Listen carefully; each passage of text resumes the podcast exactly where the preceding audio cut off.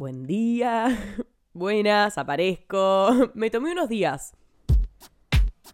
Buenas, yo soy Jacinta, este es mi podcast tipo, palabra que repito muchas veces, por eso le puse ese título, no me lo reproches, por favor. Antes de que dejes el celular, podés seguirme en Instagram, Spotify y TikTok para estar al día de todo lo que pasa en esta comunidad. Pedazo de comunidad. Y bienvenido o bienvenida a otro de mis episodios. No sé cuál estás por escuchar, pero están todos buenardos. Me fui unos días del rubro de podcast, simplemente porque tuve una crisis mental en el medio. No tiene que ver con hacer podcast y esto, tipo, quédense tranquilos, voy a seguir haciendo esto. Me fui unos días. Igual en el medio Olga hizo una entrevista con Messi, así que como que tuvieron con qué entretenerse. Pero estoy de vuelta, eso es lo único que importa, y no saben lo que va a quedar este episodio. Posta está muy bueno, tipo, estoy muy emocionada. Eh, ¿Qué cosas pasaron desde que me fui? Déjeme pensar. Bueno, en 40 días eh, voy a ver a Taylor Swift. eso es un gran checkpoint en mi vida. ¿Qué más? Me compré Alexa y pelotudié con eso en Instagram durante días. Y ahora lo positivo es que ya no voy a tener que googlear las definiciones, sino que se las voy a poder pedir a Alexa directamente. Alexa, definición de cajón. Según la RAE, casa o recipiente. bueno, listo, la chupa huevo. Eh, no, tremendo, no lo voy a tener que googlear, se lo voy a poder pedir. No, está espectacular, posta. Alexa, pone Taylor Swift.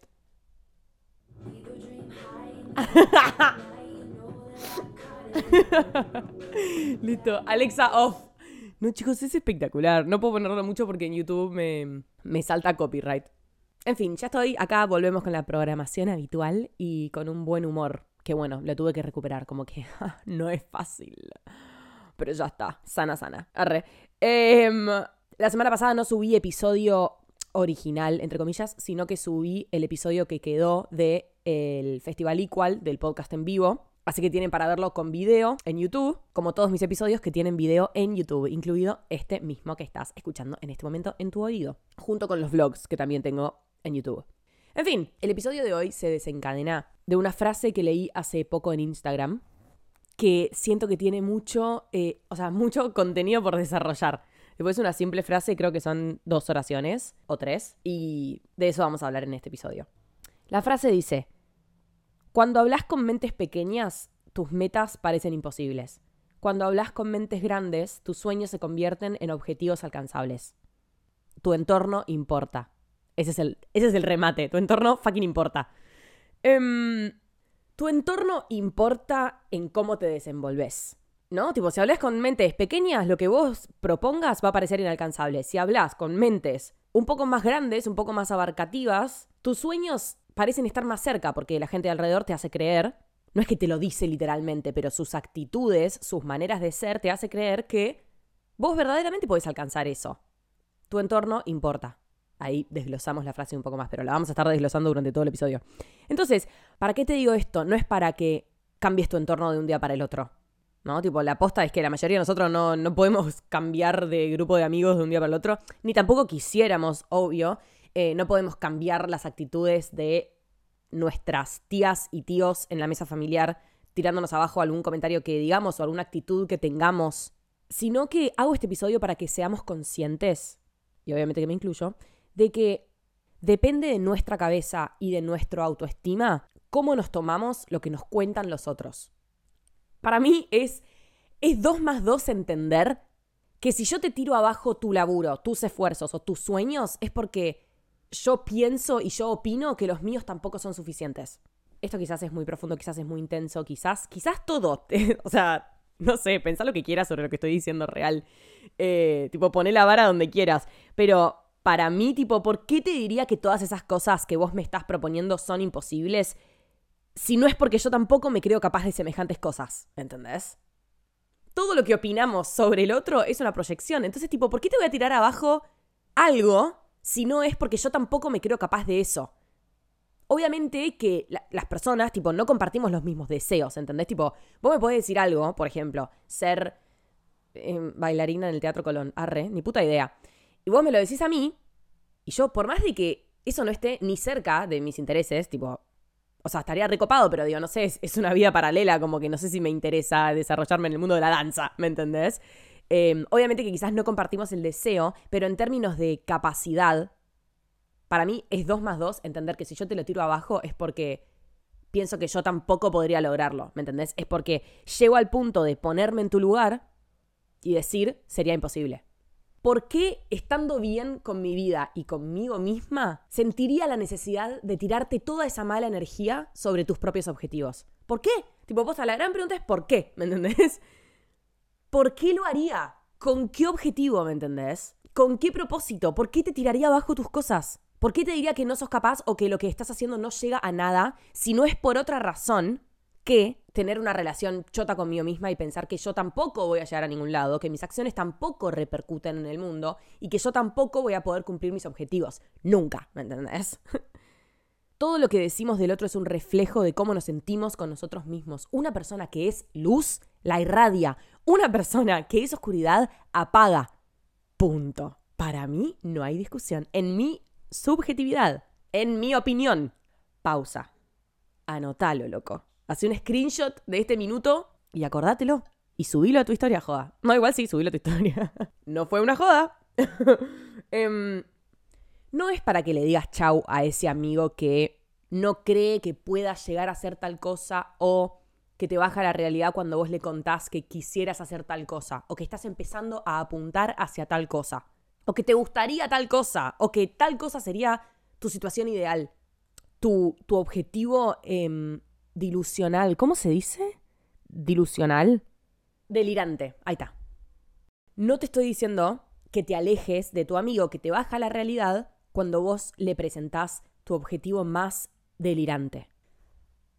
Tus objetivos delirantes, para mí, son tus mejores guías. O sea, ese objetivo que decís, me da vergüenza pronunciarlo, literalmente me da vergüenza decirlo, de lo lejos que hoy en día me encuentro de él. Para mí esa es tu mayor guía. Porque tipo, bajen un cambio, ¿ok? Porque hay mucha gente que habla de que sueña con tener una familia y tener una familia el día de hoy está lejísimos de mí, pero sin embargo nadie me dice, ay, volvás a una delirante. Ahora, cuando, cuando alguien dice que quiere ser la próxima Dua Lipa o lo que mierda sea, todos le dicen tipo, ay, boludo, no vas a llegar ni ahí. Bueno, paren el carro, ¿ok? Porque tener una familia también está lejos, también es delirante. Digo, ¿con quién la vas a tener en principio? ¿Me entendés?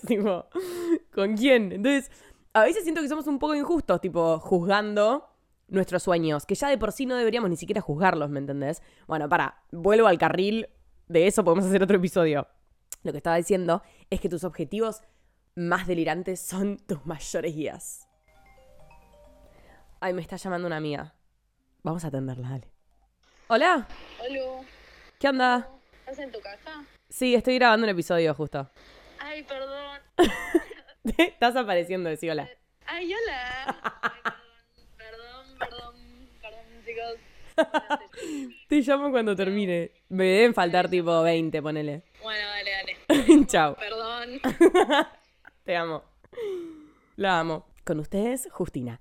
Bueno, continuamos. Em, Ay, Justi, me hiciste perder el hilo. Igual te quiero mucho, así que no te voy a decir nada.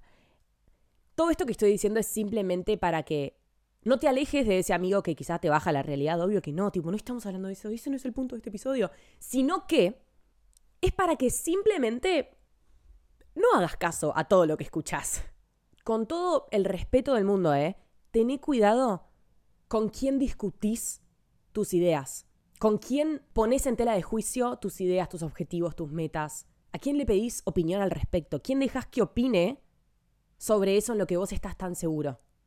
Porque si llegan a oídos equivocados, te van a bajar de un ondazo. ¿Me entendés? Tipo, y si no, anda a hablar de vegetarianismo con tu tía de 70 años, que tipo no la juzgo. Arre, quizá no tenés una tía de 70 años, pero. Pero digo, todos tenemos cabezas distintas, construidas en épocas distintas, construidas con muchos parámetros distintos, que son infinitos para enumerar. Entonces digo, tené cuidado y en un sentido amoroso, no tipo, tené cuidado con quién compartir. No, tipo, como que no desde ese punto, sino de posta, si tus objetivos a largo plazo son tan preciados para vos, entonces guardalos un poquito en una cajita y no se los prestes a todos para que anden opinando. Una cosa es compartirlos y otra cosa es abrirlos a debate con cada persona con la que te cruzas. Y no está bueno porque te pueden bajar de un ondazo y ya sabemos que la motivación es una de las cosas más complicadas de encontrar. Compartí tus ideas, tus sueños y tus proyectos con quien vos quieras, porque siempre podés sacar algo fructífero de lo que te dice el otro, de lo que opina el otro, pero, y esta es la clave, para mí, y esta es mi opinión, obvio, es co- recontra subjetivo, no andes pidiendo tantas opiniones al respecto de algo de lo que vos estás tan seguro, porque si no, tu, tu propia opinión se va a empezar a teñir de la del resto. Y la del resto, qué chota sabe, ¿me entendés? No está en tu. No están en tus zapatos, no están literalmente en el lugar en el que vos estás. Si alguien no cree en él mismo, mirá si va a creer en vos, ¿me entendés? Tipo, ¿por qué le estás pidiendo recomendaciones, opiniones, visiones sobre el futuro? A gente random, ¿me entendés? O sea, a gente que tenés cerca, pero no tanto, tipo, o sea, no tomes todo en consideración. A eso va mi discurso. No tomes todo en consideración y en ese límite que le pones al otro para opinar sobre tu vida, entendé que cada uno viene de entornos diferentes, cada uno tiene experiencias diferentes, cada uno tiene cabezas diferentes. Y lo, lo más impactante o lo que más sirve en este ejemplo es pensar en el tema de las generaciones, ¿me entendés? Quizás tu abuelo, tu tío, tus papás, esto claramente hablando muy en general, muy en general, generalizando mucho, porque claramente que cada generación tiene sus excepciones, pero yo, viste, a veces hay que entender que todos estamos construidos con una cabeza diferente, todos tuvimos educaciones diferentes, tipo, todos vimos distintos programas de televisión cuando crecimos. No sé, todos leímos distintos libros, todos fuimos a distintos colegios, entonces es como que cada uno tiene su perspectiva sobre la vida. Y está buenísimo compartirla con el otro, pero no para poner en tela de juicio lo que vos crees sobre vos. Cuestión, veníamos hablando de que tu entorno importa. Cuando era pendeja, en. Esto habrá sido tipo en sexto grado. Y yo, ¿cuántos años tenía en sexto grado? No tengo la más puta idea y lamentablemente no es información que yo le pueda preguntar a Alexa. Así que tendré que pensar. ¿Cuántos años tenía en quinto grado? En sexto grado. Bueno, no sé. ¿14? No. Probablemente no. Creo que menos. 13. Bueno, no sé. Ponele que 13, ni idea. Eh, en el colegio teníamos deportes obligatorios. Uh, me está costando una bocha acordarme esto. Que eran creo que hockey, volei y atletismo. Creo que eran esos tres. Bueno, no importa. La cuestión es que yo hasta, creo que hasta tercer año o hasta segundo año de secundaria tuve que hacer hockey. La gran puta que me parió. Yo odiaba el hockey. Odiaba el hockey. Que yo creo que, a ver, yo creo que lo que más me sucedía era que había gente tan fanática del hockey en mi colegio eh, como en todo lado, ¿no? O sea, vos te pones a hacer un deporte, o sea, pones a 60 pibas a hacer un deporte, van a ver algunas que son fanáticas y que entrenan de lunes a viernes y los sábados juegan partido y el domingo es su único día de descanso.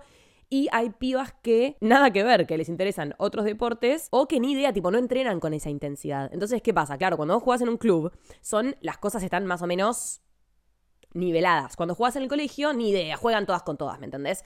Entonces, ¿qué pasaba? A mí me ponían la pechera roja y me ponían a jugar contra las que entrenaban toda la bendita semana, que nada, la mejor, pero era un embole jugar con ellas, ¿me entendés? Porque es como que te pasé de Neymar y te pasé de Messi, ¿me entendés? Tipo, es un embole.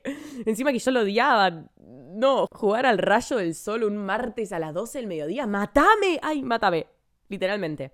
Cuestión, nada, me da tremenda paja. Yo me quejaba con la profesora porque me ponía con las que jugaban y entrenaban de lunes a viernes, ¿no? Y le decía, tipo, boludo, ¿puedes armar un equipo un poco más parejo? Porque me estoy aburriendo, me, me pasean, es un embole ver cómo se hacen pases, boludo. Y la posta es que un día se lo dije, tipo, se lo dije bien, eh, tipo, che, me estoy aburriendo, ¿me entendés? ¿Podemos hacer algo más, eh, tipo, equitativo? Porque, no sé, me la paso corriendo atrás de la pelota, ¿me entendés? No tengo una puta chance, no puedo meter un fucking gol, ¿no? Y, y la posta es que me recabió. Tipo, la profesora tenía razón. No voy a crecer si estoy con principiantes como yo. A ver, obvio que tampoco voy a crecer jugando con Messi en la cancha, porque él debería hacerse pasar por choto, como para que yo mínimamente pueda tocar la pelota, pero bueno, obviamente que mis amigas del colegio no eran Messi, tipo, jugaban bien al hockey, pero bueno, tampoco eran las leonas, estábamos en fucking sexto grado, ¿me entendés? Sí, había algunas que tenían más habilidad, metían más goles, tenían más velocidad, pero tampoco eran Messi, obvio.